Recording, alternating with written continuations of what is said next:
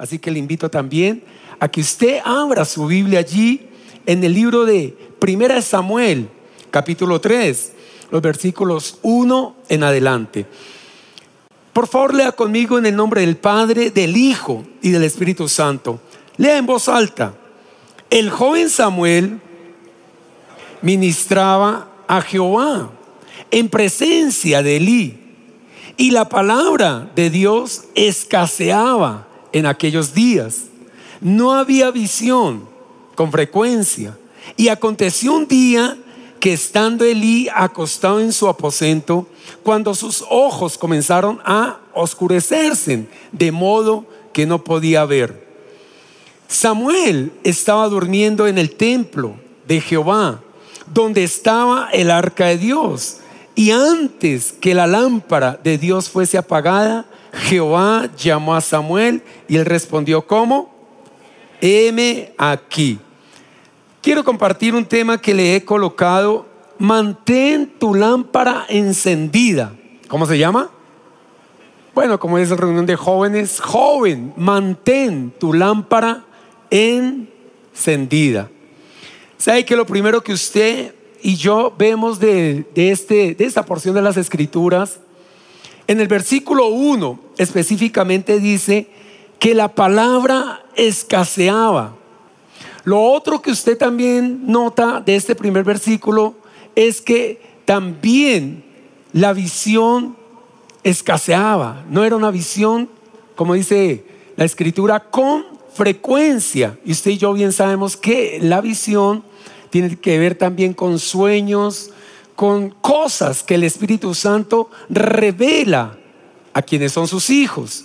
Y cuando usted mira este primer versículo, usted puede detectar, puede notar que había un adormecimiento espiritual.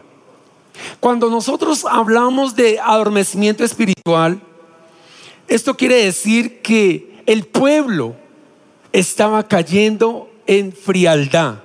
El pueblo también le estaba costando enfocarse hacia el propósito de Dios. Y al escasear la palabra, al no haber visión con frecuencia, entonces vivían en un estado de doblez de ánimo. Y asimismo también habían demasiadas distracciones. Todo eso tiene que ver con que no había palabra, escaseaba y no había visión con frecuencia. Ahora, note que aquí se habla acerca de un sacerdote. Y el sacerdote se llamaba Elí. Y para que usted entienda un poco la historia, este sacerdote viene de la descendencia de Aarón. Así, así que él desde muchos años atrás había sido apartado para poder llevar la palabra al pueblo. Y no solamente escúcheme bien la palabra, sino que también cuando usted estudia un poco más profundo acerca del sacerdote Elí, él tenía que estar manteniendo al pueblo bajo fuego en el altar. Y dice que él no estaba cumpliendo ya en sus últimos años de vida esta función, sino que específicamente dice la escritura que se estaba quedando adormecido o durmiendo en su aposento. Pero lo triste, esta historia que usted bien la sabe también, es que él tenía dos hijos. El uno se llamaba Ofni y el otro Fineis. Y dice que estos hijos estaban alejados del altar de Dios. Estaban alejados de la presencia de Dios. ¿Y qué estaban haciendo? La escritura es específica y dice que están haciendo lo malo, lo incorrecto. Ahora, con esto no quiere decir que Lee no estuviera cerca de sus hijos. Inclusive la historia dice que Elí constantemente, cuando venía al altar de Dios, ofrecía sacrificios, mas a sus hijos no les interesaba ni les importaba que su padre estuviera cerca a la presencia de Dios. ¿Qué quiero decirle con todo esto? El hecho de que un padre esté consagrado, consagrado a Dios, esto no significa que entonces sus hijos sean santos como el Padre. Y eso puede ocurrir hoy en día en muchos hogares. Muchos padres consagrados, pero sus hijos totalmente lejos de las cosas de Dios. O puede suceder también lo contrario. Muchos jóvenes como hoy, que prefirieron el servicio de Dios y no ver el partido como los que están detrás de las cámaras. No, no, no, usted lo puede ver tranquilo. Y prefirió usted las cosas de Dios, estar en este lugar pero quizás usted no tiene padres cercanos que estén bien comprometidos con las cosas de Dios. Ahora, hablando acerca del compromiso que los hijos deben de tener en este tiempo hacia lo que los padres les demanda, la Biblia dice, y usted lo puede ver en, en las pantallas también, en el libro de Proverbios, el capítulo 6, el versículo 23, habla lo siguiente. Lea conmigo, por favor. En verdad los mandamientos y las enseñanzas son una lámpara encendida. Pero añade algo más el sabio Salomón. Cuando la lámpara está encendida, entonces podemos recibir corrección y consejo, el cual da vida a nuestros caminos. ¿Cuántos están entendiendo hasta ahí?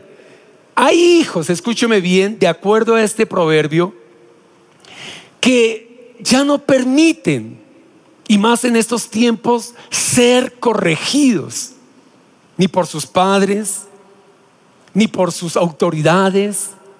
Y antes de ser corregidos, como que se molestan, como que los jóvenes se disgustan ¿Eso qué significa? Que cuando el joven no permite ser corregido a tiempo, hay fisuras aún en su carácter. Mas cuando alguien sabe que la corrección es necesaria, sin importar la edad, sin importar si usted es muy universitario, sin importar lo que usted sepa, si aprende usted a ser corregido y aceptar la corrección, es porque alguien le ama a usted en demasía.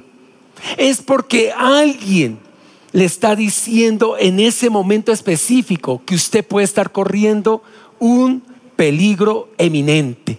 Entonces, existen padres terrenales, existen también padres espirituales, que ellos no le quieren hacer la vida imposible hoy en día al joven, sino al contrario, le quieren orientar, le quieren ayudar, porque la corrección a tiempo, déjeme decir que le va a ayudar mucho a usted. Así que hoy en día encontramos jóvenes tercos, obstinados, que no les importa la corrección. Y muchos jóvenes hoy en día a la corrección la llaman esos anticuados, más o menos le dan esos términos y otros más. Pero déjeme decirle, no se trata de que quienes lo corrigen a usted sean anticuados, sino que le están dando dirección hacia dónde usted debe guiar sus pasos. Ahora, ¿cuántos padres advierten a sus hijos, por supuesto, también de dejar, de dejar de, de, seguir personas incorrectas. Y yo no sé si alguna vez usted ha oído de parte de, su, de, alguna autoridad, de sus propios padres, y le están diciendo, no, no siento que usted se siga como con esa amistad o siga esa amistad con cierta clase de personas. Y como que al, joven le choca que le digan esto y no está aceptando el consejo de sus padres. Y déjeme decirle que si ellos le están diciendo algo es porque de una otra manera Dios les está hablando, Dios les está diciendo. Y no se necesita, escúcheme bien, que esa persona tenga una madurez que usted quiere que la tenga para poder recibir el consejo, sino que basta con saber que ellos han caminado un poco más la vida que usted y que ellos le están dando el consejo que usted merece. Sabe que si yo hubiera aceptado consejos como estos en el pasado, yo no hubiera llegado a esa, a esa etapa de caer como un indigente de la calle. Pero cada vez que me corregían, cada vez que me iban a orientar, yo menospreciaba el consejo y por supuesto esto me llevó a vivir en mi peor etapa de mi vida. Así que si usted en verdad está entendiendo lo que está diciendo el proverbista, mi consejo es, sea usted sincero, sea usted transparente y cada vez que usted esté pasando por una lucha que no sabe qué hacer frente a esto, acérquese a esa persona. Si son sus padres, acérquese sinceramente y háblele de esa etapa que está viviendo y déjeme decirle que sus padres le van a dar el consejo correcto. Ahora, si usted ve que su relación con su padre es distante, es muy distante, acérquese a ese líder, háblale, ábrale su corazón sinceramente, porque en la sinceridad vamos a poder orientarles como líderes, como guías espirituales, para que usted camine el camino correcto en Dios. ¿Cuántos están de acuerdo en eso? Porque no hay como recibir un consejo a tiempo, sí o no? Porque hoy en día los jóvenes parece que se la saben todas.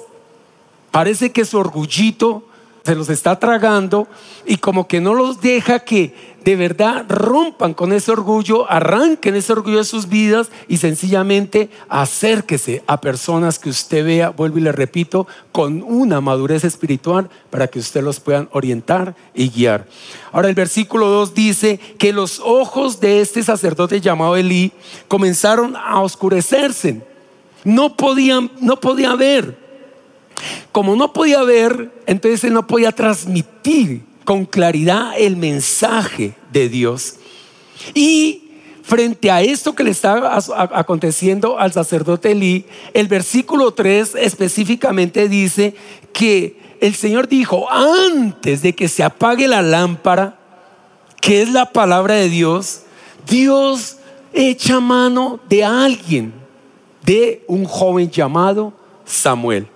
Y Samuel, cuando es llamado por el Señor, dice la escritura que él tenía un corazón abierto, un corazón dispuesto para el Señor.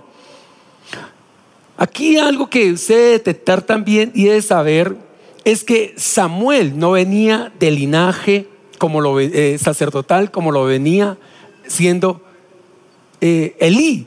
Él no tenía esa descendencia, pero no se frustró él sencillamente dijo, ok, no vengo de esa descendencia, pero como usted dice, como dice la escritura, cuando el Señor lo llama, él sencillamente dijo, heme aquí. Ahora Samuel pudo, siendo un joven, dejar pasar esta linda oportunidad que el mismo Señor le hace. Pero el versículo 4 específicamente le dice al Señor, heme aquí. Y esa es la respuesta. De una otra manera, para estos tiempos tan cruciales que el Señor está buscando de parte de cada uno de ustedes. Que usted le puedan decir con un corazón sincero al Señor, heme aquí. Y yo sé que significa mucho ese heme aquí, porque de una otra manera Dios tiene que echar mano de alguien, de ese heme aquí, de ese joven que dice heme aquí, por una razón. Y habrán muchas, pero una de las razones más válidas es que esta generación está pervertida. Esta generación está expuesta a toda clase de contaminación, usted bien lo sabe, pero el M aquí marcará la diferencia hoy. Si usted tiene ese coraje de antes de terminar esta reflexión, que usted le pueda decir con corazón sincero, vuelvo y le repito al Señor, M aquí. ¿Cuánto le pueden decir, M aquí voy al Señor? Ahora, cuando se está oscureciendo los ojos de Elí, nos habla de una condición espiritual. ¿Cuál? Número uno, dice, la palabra escaseaba, ya se lo dije, y no había visión con frecuencia. Número dos, a Elí, se lo acabo de decir, sus ojos estaban oscureciendo. Número tres, la lámpara de Dios se estaba apagando. Así que no había revelación y, por supuesto, Dios no podía obrar con milagros. Ahora, Elí era quien tenía que estar escuchando la palabra de Dios para poderla impartir al pueblo. Pero usted nota, se encuentra en un adormecimiento espiritual. Es lo que dice la palabra en Efesios capítulo 5, el versículo 14. Dice, despierta, despierta tú que duermes y levántate de entre los muertos y te alumbrará Cristo. Esa era la condición espiritual en la cual estaba cayendo todo el pueblo por cuanto había que había alguien que no podía en verdad llevar esa palabra de parte de Dios. Ahora me interesa la palabra de este de este Efesios 5:14 cuando dice despierta. ¿Sabe ese despierta con qué tiene que ver? Con que volvamos nuevamente avivar esa confianza en Dios. Y, por supuesto, ese despierta tiene que ver también con sentir la presencia de Dios, que siempre que alguien tiene la presencia de Dios, esa presencia lo alienta a uno a entender el propósito de Dios en este tiempo. Ahora algo que se revela también en este versículo 3 es que mientras Elí estaba apagando la lámpara, el Señor encuentra a Samuel en el templo. ¿Y por qué Samuel pasaba tanto tiempo en el templo? Porque usted bien sabe la historia. Su madre Ana, desde antes de nacer, dice que lo consagró al Señor. Y eso fue lo que marcó la diferencia, que su madre antes del nacimiento le prometió a Dios, Señor, si tú me das este bebé, entonces yo lo voy a consagrar todos los días al templo. Así que dice la escritura que antes que la lámpara de Dios fuese apagada, Dios ya había echado mano de alguien más y era del joven Samuel. Ahora la lámpara simboliza qué? El testimonio.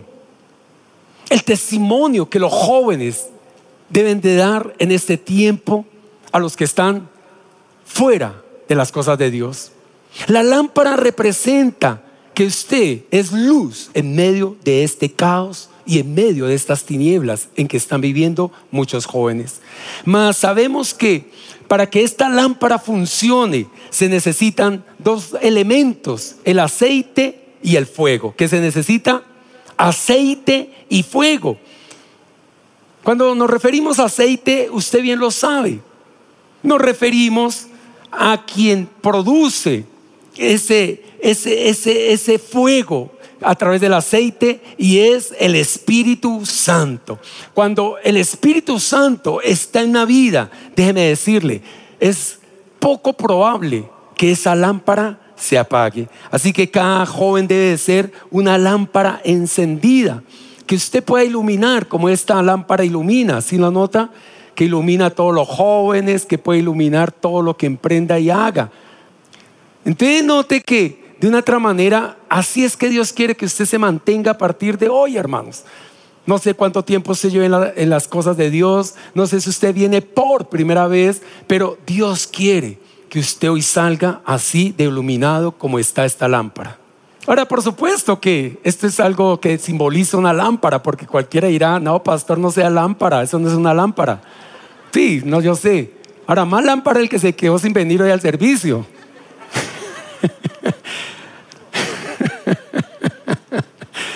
Entonces, yo sé que esta lámpara para que ilumine, por supuesto, tiene que tener algo que haga, que ilumine. ¿Y qué va a hacer?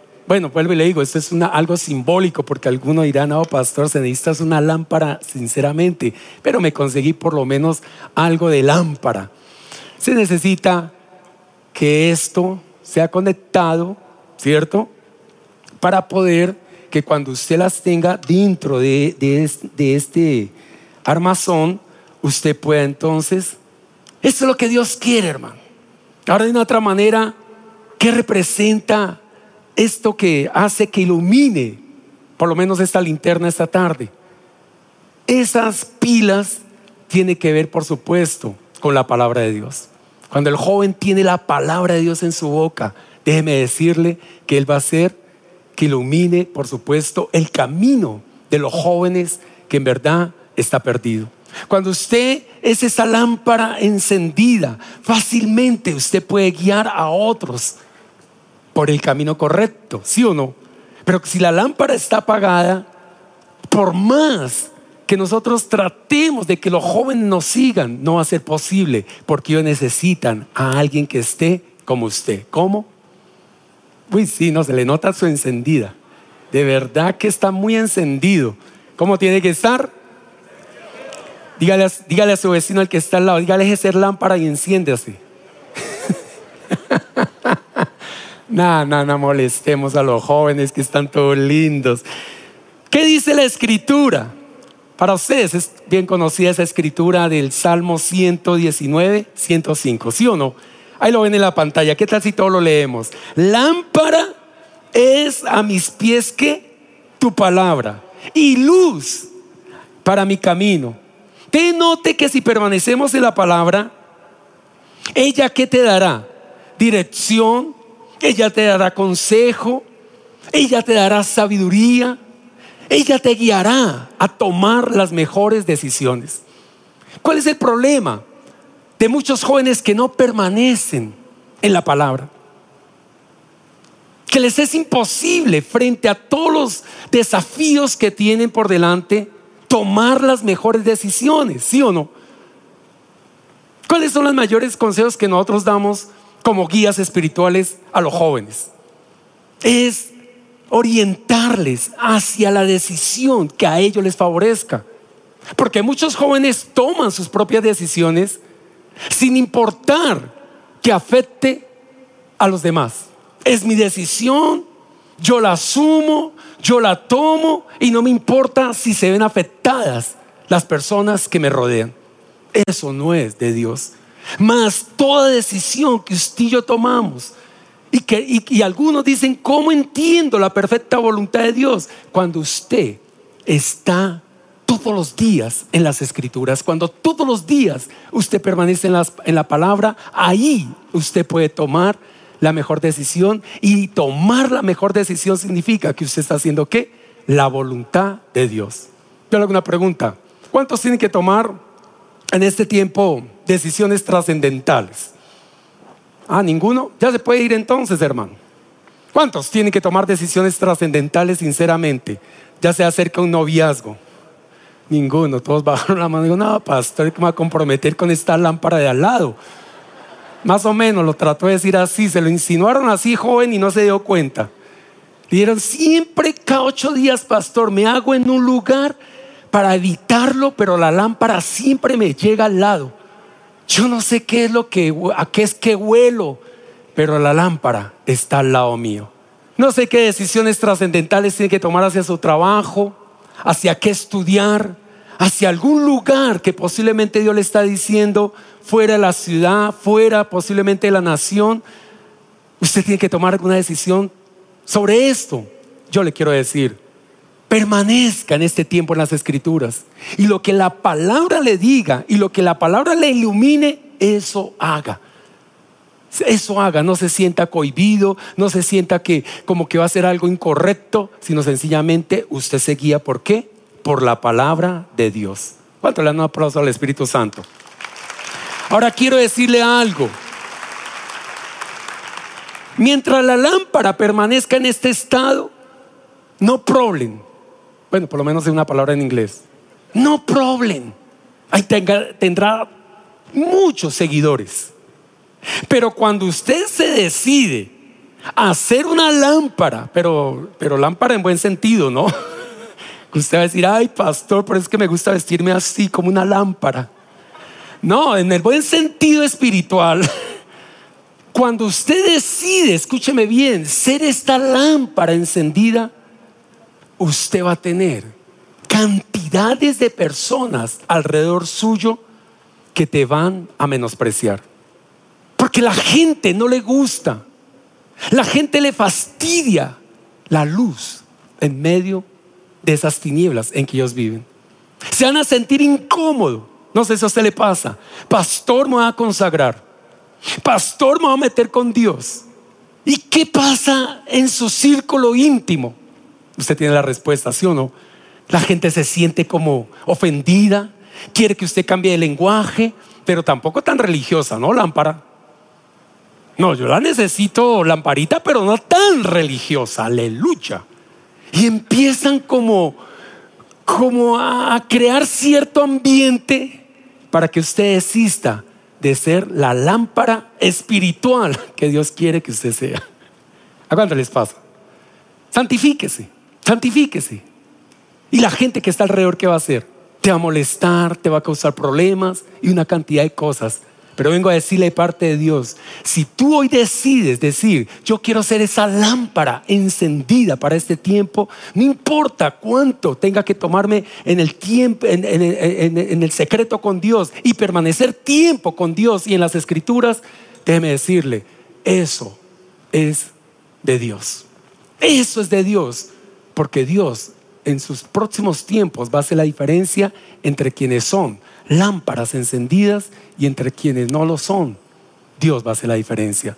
Y yo sé que esta red de jóvenes cada día se están consagrando más, aunque muchos otros pretendan decir que se divierten más que nosotros, pero eso no es cierto. A la postre, ellos un día van a decir, necesito que tú ilumines mi vida. Y ustedes van a ser las personas que van a iluminar esas vidas de esos jóvenes que en verdad están viviendo un caos en sus propias vidas, en sus emociones, en sus sentimientos y en sus pocas oportunidades por cuanto están alejados de Dios. ¿Cuánto le dan un aplauso al Espíritu Santo?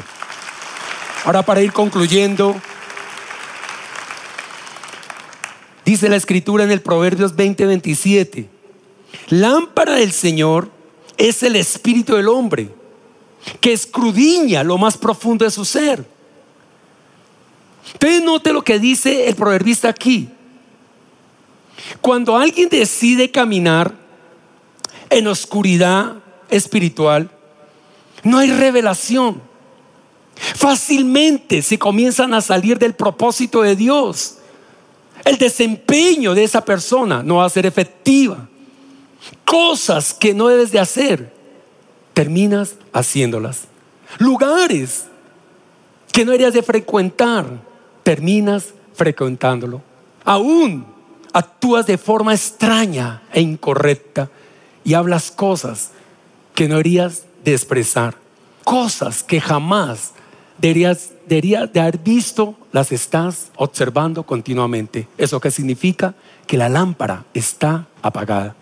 Pero cuando la lámpara está encendida, todas estas cosas que te nombré, sencillamente para ti nada, en nada te ayudan, en nada te convienen, así que tú no eres tentado en ninguna de ellas. Así que a partir de hoy, tú eres de ser esa lámpara encendida y que arde en el fuego de Dios. ¿Cuántos quieren ser esa lámpara encendida en el fuego de Dios? Significa algo que tú vas a hacer luz en medio de estas tinieblas. El salmista en el capítulo 18, el versículo 28, para ir concluyendo, dice, tú enciendes mi lámpara, oh Señor, mi Dios que alumbra mis tinieblas. ¿Quién es el que enciende la lámpara? Dios, ¿sí o no? Es Dios. No es que usted tenga que hacer ese esfuerzo, Señor, ilumina, ilumina. No, sencillamente la acción hoy de que alguien estuvo caminando en oscuridad y hoy se acerca al Señor con un corazón sincero y decirle, Señor, yo necesito iluminar, yo necesito ser esa lámpara para hacer luz alrededor de mi casa, alrededor de mi barrio, alrededor de mi universidad, alrededor de mi trabajo. Entonces, el solo hecho de esto, Dios lo escucha y ¿qué hace Dios? Te ilumina, te ilumina. Eso es lo que Dios quiere hoy que hoy tú salgas sinceramente a decirle al Espíritu Santo, yo quiero ser esa luz para esta generación. Cuando tu lámpara está encendida, puedes pasar por procesos difíciles, por batallas que usted dice, pastor, es que no sé cómo, cómo salir de esta prueba, no sé cómo salir de esta circunstancia. Pero el solo hecho, escúcheme bien, con que tú decidas caminar a partir de hoy, siendo esa lámpara encendida, entonces el Espíritu Santo te librará de tus circunstancias, de tus pruebas o de estas cosas que posiblemente no sabes cómo librarte. El Espíritu Santo te va a librar. Todos tenemos luchas, hermano. Yo he caminado 28 años en la vida cristiana yo pienso que ya voy para los 30 años, después hago bien las cuentas. Y estar en los caminos de Dios. Yo pensé que era fácil.